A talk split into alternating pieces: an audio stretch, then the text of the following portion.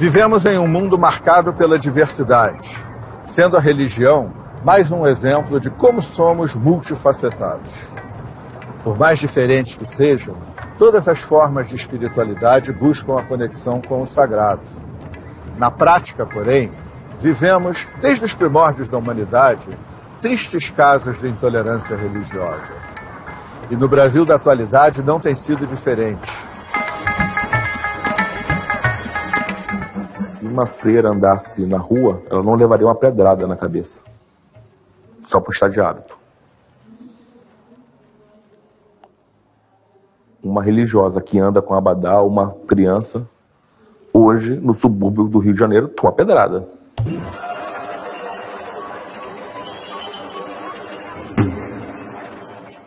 Porque na história do Brasil, a diáspora africana, não só no país, mas nas Américas, foi um processo econômico né, e gerou o Brasil, né? O Brasil. Não dá para dissociar a origem africana, a origem é, do nosso país da nossa identidade.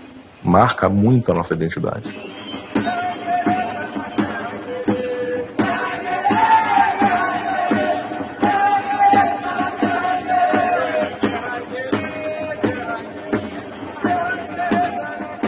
Você pega um trem, esse trem parte, normalmente sai de lá às 8 horas da manhã, passam por, por todo o subúrbio do Rio de Janeiro, até chegar na Baixada Fluminense.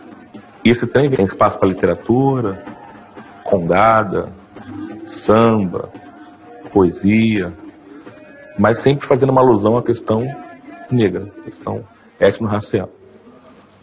Esse trem desembarca na central e é recebido pelas lideranças religiosas. Eles passam, passam em cortejo pela Feirinha da Pavuna.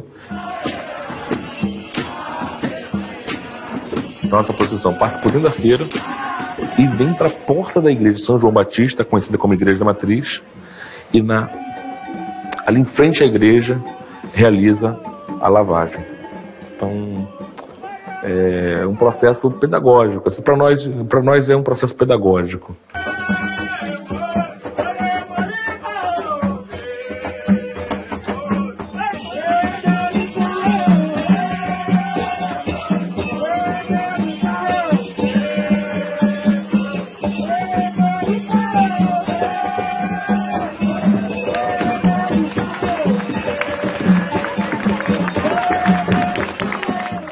Que a lavagem que acontece na porta da igreja de São João Batista, recebida pelo Frei Tatá, entre outras pessoas, é o nosso desequilíbrio.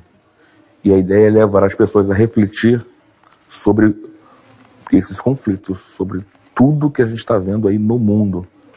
E o fato do Frei Tatá receber as lideranças religiosas na porta da igreja é um ato de con, con, congregação de união, de força, de luz, de paz.